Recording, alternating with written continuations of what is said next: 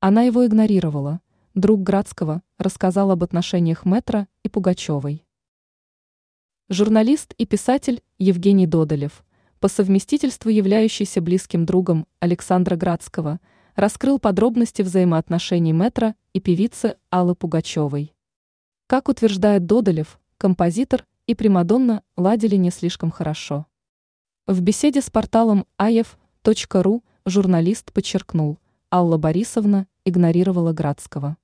По заверениям друга композитора, Эстрадная тусовка во главе с Примадонной старалась сохранять дистанцию в общении с мэтром даже тогда, когда он делал для них что-то хорошее. Сложные отношения. Журналист подчеркнул, что, по его словам, именно Градский посодействовал присоединению Аллы Борисовны к ансамблю «Веселые ребята».